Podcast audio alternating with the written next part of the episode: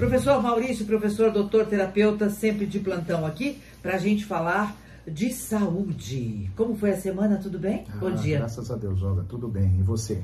Bem, muito bem, graças a Deus, aquela orquídea que a sua esposa me presenteou, uma mudi... Ah, você não tem ideia o que o broto de uma orquídea faz na minha vida, sabe? Eu tenho que, tirar legal. foto, né? Pra você mostrar pra ela. Manda uma foto. É Sara, né? Por favor, a Sara. Sara. Coisa mais lindinha assim. Que né? legal, ela vai ficar feliz. Vou transmitir para ela essa mensagem. Agora eu quero entender. Dores no corpo e fragilidade emocional. Uma coisa está relacionada à outra? Tá sim, Olga. A conexão, a conexão da mente e do corpo, ela é, ela é fundamental, né? A gente se perdeu um pouco disso, nós nos tornamos seres muito mentais durante a vida e agora a gente está trabalhando para reconectar isso. Uhum. E dentro da barriga da mãe, Olga, quando a gente está naquela fase chamada de vida fetal, o sistema límbico emocional ele fica agregado a uma memória emocional arcaica e evolutiva. Então, quando a gente está se desenvolvendo, cada partezinha do nosso corpo fica associada a uma emoção específica, tá? Então você tem a emoção da raiva, você tem a emoção da tristeza, você tem a emoção da impotência, da autodesvalorização, e isso faz com que sim, eu possa ter um momento da minha vida quando eu não estou bem emocionalmente, eu posso ter descargas no meu corpo. Chamamos esse processo de somatização. Estou ouvindo. E dentro da somatização, uma das somatizações que podemos ter é, sem dúvida nenhuma, as dores musculares, as dores no corpo, as dores articulares. Isso pode sim ser processos de somatização, tá? Ou seja, olha a importância da nossa fase de vida fetal tá? para o desenvolvimento, é uma coisa que acontece com todos, só que quando a gente se torna adulto, algo a gente não sabe disso, não se lembra. Então a gente acha que tudo tem uma explicação. Então eu tenho uma rinite, é só o pó. Eu tenho uma dor de estômago, é só a batata frita. A gente se perdeu um pouco nisso. A gente parou de entender o quanto o aspecto do sistema límbico influencia na gente. Caramba, isso é muito sério. Muito. É muito sério, porque aí eu fico assim. É, eu, aquela mãe, eu já ouvi isso, você já ouviu, você, meu ouvinte, já deve ter ouvido a mulher, a pessoa engravidou. E ela sai de lá com um exame positivo e falou: que droga! Não poderia ter engravidado agora. Uhum. Não queria, não queria esse filho agora. Ou não quero esse filho agora. Atrapalhou a minha vida, a minha, o meu projeto é, profissional, enfim, uma série de, de, de questões negativas. O que, peraí, o que, o que, que vai dar isso? É, o, o, tem um autor que estudou muito isso, ele se chama Wilhelm Reich. Ele era austríaco, né? Influenciou muito Freud, aquela época do Jung e tal.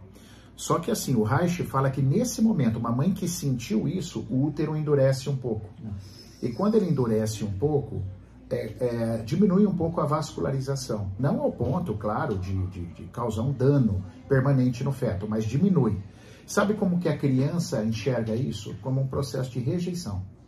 Então o Reich, o Wilhelm Reich já nos contava que dentro do útero é onde nós, todos nós, os seres, sentem a primeira rejeição pode acontecer. E não só, Olga, porque no seu caso que você citou, a mãe, a mãe, ela não quis o filho, ela do jeito que você contou. Mas pode ser que ela está com problema no casamento, ela quis muito o filho, mas o marido não está contribuindo, então está uma brigaiada, a criança sente a mesma coisa, um processo de rejeição. E aí eu cresço, eu passo pela minha infância, eu vou me desenvolvendo. Toda vez que eu me sinto autodesvalorizado, Olga, autodesvalorizado foi um médico alemão que desenvolveu isso e usou essa palavra.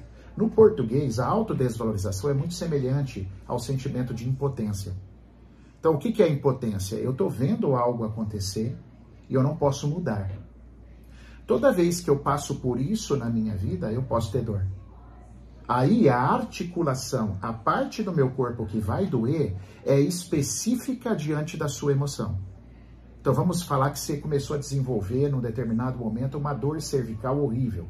Muita dor no pescoço, assim, tá difícil. O que, que eu vou procurar? Se você vir conversar comigo, eu vou procurar por uma autodesvalorização, ou seja, um sentimento de impotência, eu não estou conseguindo mudar ligado a uma injustiça um sentimento de injustiça que você está sentindo. Olga, e é incrível quando a gente, o, o meu cliente, ele entende esse processo, você que está nos assistindo, quando você conhece essa linguagem corporal, cara, os sintomas eles cessam muito mais rápido, eles demoram muito menos tempo, eles ficam menos crônicos. Porque se a gente pensar historicamente, é, desde a escola, é, não é uma crítica, mas se você quiser entender como uma, eu também não ligo. Mas é assim, dentro das nossas escolas, nós não temos, nós não fomos muito preparados para conhecer o nosso corpo. Pode lembrar. Nada preparado. Nada preparado. Nada. A gente sabe um pouquinho de biologia, mitose, meiose, aquelas coisas, osmose, né? Aquelas questões. Aí a gente aprende bastante física, bastante matemática, mas a pessoa se forma sem saber sobre o seu corpo. E isso cobra um alto preço quando a gente cresce. Por quê? Porque eu não me entendo, aí eu quero terceirizar tudo. Aliás, eu lembrei de uma coisa que eu li essa semana, eu creio que você também viu, Fran. Eu quero pautar esse assunto. Nós temos uma média é, é, é assustador. Eu, eu considero assustador. assustador. 500, uh, 500 amputação de, amputações de pênis por ano no Brasil. Caramba! E sabe o que, que é isso também? É por conta de não se olhar. Não se enxergar, não se conhecer. Não se conhecer. Se a gente for fazer isso com mulheres, a sua, sua genitália, se ela conhece a sua genitália, se ela sabe se ali tem algum problema ou não, é a mesma coisa. Nós não nos olhamos. Começa por aí. Quantas vezes que uma mulher descobre um tumor na mama, porque naquele dia ela resolveu se olhar no espelho, ela resolveu se apalpar uhum. pra. Não, peraí, câncer de mama, então. Quantas mulheres? Nós temos relatos, né? Fantásticos, graças a Deus, que foi lá, descobriu e tá, tá viva, né? Que o câncer é altamente curável. Então, quando você fala disso, que a gente não conhece o corpo, mas a gente não conhece mesmo, criatura. A gente nem se olha no espelho, que é uma coisa que a gente deveria se olhar porque a gente pode ter manchas no corpo, pedir para o parceiro, para a parceira, dá uma olhada nas minhas costas, que vai enxergar melhor. Porque ali pode ter um câncer de pele, pode ter uma verruga que vai se transformar num câncer. Sim. Não é? Sim. Se você me, me abriu essa, essa, você me, me, com a sua fala, uhum. me permitiu viajar nisso tudo. A gente precisa estar mais atento ao corpo da gente. É, e uma outra questão, além disso que você está falando que é fantástico, que é a nossa luta, né? A luta do meu perfil, do meu trabalho, é trazer essa consciência. Você pega uma pessoa, hoje eu respondi uma pergunta na caixinha de perguntas sobre uma dor lombar. A pessoa estava desenvolvendo uma dor lombar é, no trabalho. E ela falava assim: Eu fico muito tempo sentada. Eu falei assim, gente, espera um pouquinho. Eu não estou querendo aqui dizer que um trabalho muscular não é importante, você fazer um pilates, uma academia, fortalecer o assoalho pélvico, abdominal, tudo isso é fundamental. Agora, o que a gente precisa acrescentar no nosso repertório é uma coisa que a gente não acrescenta, que é o contexto das emoções. Então, assim, eu não estou falando que tudo é só emoção, mas eu estou falando que também pode ser emoção. Então eu disse para ela, às vezes se você está num trabalho, Olga, e você está se sentindo impotente, desvalorizado e trabalha muito sentado, porque você está tendo que enfrentar chefe, você está se sentindo mal, você não está cumprindo suas metas, você está sendo cobrado, o teu parceiro é um cara perigoso, que você sente que não é de confiança, você pode ter uma dor lombar. E não tem nada a ver com o fato de você estar tá sentado. Então, assim, o que eu quero propor aqui, o que eu venho propondo há anos já, é vamos olhar para isso também. Vamos abrir o nosso leque, a nossa mente, porque pode ser e, e faz muito sentido que contextos emocionais também possam governar o seu corpo. E não só contextos biomecânicos. Só só a professora, ela vai lá e escreve na lousa, escreve na lousa, ela começa a desenvolver uma tendinite de ombro, uma dor no ombro terrível, a professora. Aí ela vai procurar ajuda. O que, que falam para ela? Ah, você é professora. Uma vez eu peguei um cliente de banco que o cara tinha uma tenossinovite de punho, chamada síndrome do túnel do carpo. Beleza? Uhum. Perguntei para ele, por que, que você acha que você tem isso? Olha a resposta dele, Olga, porque eu sou bancário. Falei, ah é? Então vamos visitar todos os bancos de Cascavel. Todo mundo tem que ter. Todos que fazem a sua função tem que ter. Porque não é um problema repetitivo. Você não está me falando que é ficar digitando, digitando, digitando. Essa é a síndrome do túnel do carpo? Ele falou, é. Falei, então todos têm que ter. Só que será que todos têm que ter? Ele falou, não. Já começa no meu trabalho. Só eu que estou com isso. Ah, então se é só você que está com isso, não pode ser uma coisa só mecânica. Falei, amplia tua consciência, abra teus horizontes, eu vou te explicar o que pode ser sua, sua síndrome do túnel. Então, a gente tem que expandir e acrescentar essa percepção e essa possibilidade no nosso repertório, Olga. Senão a gente vai ficar achando que toda rinite é só pó. Aí na sua casa convive seis pessoas, todas com pó. Aí só você tem rinite. Então não é o pó, tem alguma coisa em você, alguma fragilidade em você que faz com que você desenvolva rinite e todos os outros que estão com pó na sua casa não têm rinite. Bom, aí a gente vai para a parte. Você está falando uh, uma coisa muito importante, que tem gente já perguntando assim: e como é que cura, como é que resolve isso? E lembrando outra coisa, Maurício: as pessoas que desenvolvem. Uh, somatizam tudo, todos o seu, tudo é. emocional e vai para o fígado, para o rim, para o estômago, isso, né? Isso, você pode ter um tumor de fígado, um adenocarcinoma de fígado relacionada a um trauma. Eu tive uma, uma, uma moça a moça fazia exames periodicamente, Olga. Estava perfeito o corpo dela. Um belo dia ela fez em dezembro, estava tudo bem. Ela fez em julho, ela estava com adenocarcinoma de fígado.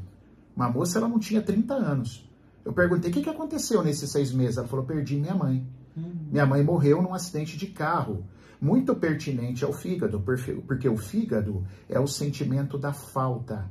Quando falta, falta de comida, falta de afeto, falta de justiça. Isso acomete muito o fígado, a emoção, né? Claro que se você beber álcool, também vai acometer teu fígado. Se você comer mal, vai acometer teu fígado. Se você tomar remédio uma vida inteira, você vai destruir teu fígado. Mas, a nível emocional, fígado é falta. Olha o que aconteceu com essa moça. Nesse exatamente período, quando era, foi em abril, final de abril daquele semestre, ela perde a mãe. Quando chega no meio do ano, ela é diagnosticada. Só que olha que interessante, quem não conhece essa área não vai saber explicar para ela por que, foi. Ah, é um câncer, apareceu. Você sabe. E ela se curou? Ela se resolveu. Que bom, que bom. Se resolveu. Você me fez lembrar do seguinte, eu estava até falando na, na, na, entrevista anterior, né, que eu operei o meu olho, eu operei o meu olho esquerdo, direito, agora tem que operar o esquerdo, né? É, tirar a catarata, implantar a lente e tal. E lá atrás, lá em 86, quando meu pai faleceu, eu tive uma conjuntivite, mas violenta. E eu já fazia televisão, rádio, tudo, né? Uhum. Foi um problema sério. Fui no médico lá no Pedro Paulo, no mesmo médico que me operou hoje. Ele falou: Olga, você teve algum, algum trauma, alguma emoção forte? Olha só a pergunta Olha dele. Só. Eu falei assim: opa, perdi meu pai há dois dias. Perdeu de vista. Perdi. Olha a conjuntivite. Olha a conjuntivite. Perdeu de vista. Perdi de vista. É Quer dizer, eu perdi meu pai e veio. Mas, gente, pensa numa conjuntivite tenebrosa. Eu não conseguia nada, é, sabe? Era, era um tampão, porque Deus me livre a claridade. E foi o emocional. Então, não tinha nada que pudesse me trazer aquela conjuntivite, a não ser o meu emocional. Eu, eu, eu presto muita atenção nessa coisa do emocional. Tem que ter muito cuidado, né? Muito cuidado. E, acima de tudo, conhecer o corpo, né, Olga?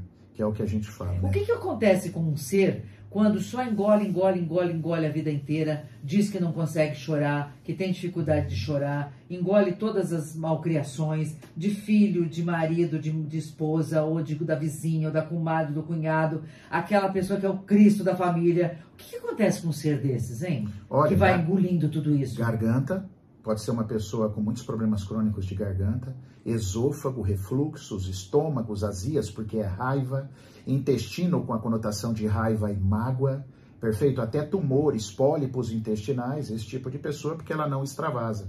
Na verdade, olha que interessante, é, o, o, a somatização, Olga, é uma benção. Olha que interessante, se o nosso corpo não pudesse, não tivesse condição de assimilar aquilo que eu passo emocionalmente, a gente morreria muito cedo. Então, somatizar é um processo benéfico ao corpo. Então, aquela febre que você tem, essa conjuntivite que você teve, cara, isso é polêmico pra caramba, mas é uma bênção.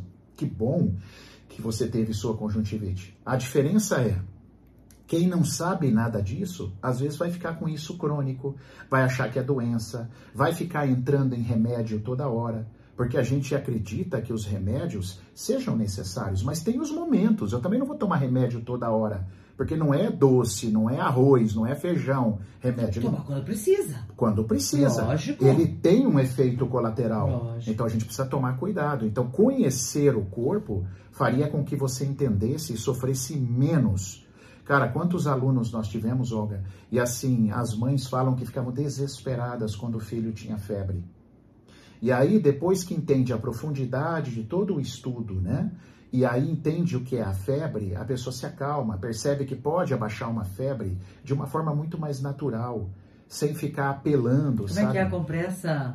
Tem a com- compressa fria na cabeça e quente no pé, acho que é Tem, assim, né? tem compressa. É, eu lembro que eu já fiz em filho meu quando era lá Isso. criança. O próprio banhinho. É o banho, o banho, O banho. Eu entrava, você entra com o chuveiro quentinho, aí você vai esfriando sem a criança perceber, ela vai se acostumando. Você pode pôr uma caixa organizadora, deixa ela brincar numa água quentinha, a água vai esfriando. Você pode tirar a sua roupa e encostar a pele da criança com a sua, o corpo se regula. Tem um monte de técnica, Tem, só tem, que tem. precisa estar em presença, né? A mãe e o pai precisa querer, né? Precisa ter tempo para enxergar esse é, filho, enxergar. né? Isso é verdade. cara. Porque ainda ontem uma pessoa me falou assim que, enfim, que o filho realmente estava dando muito trabalho e tal, e tinha que tomar uma providência.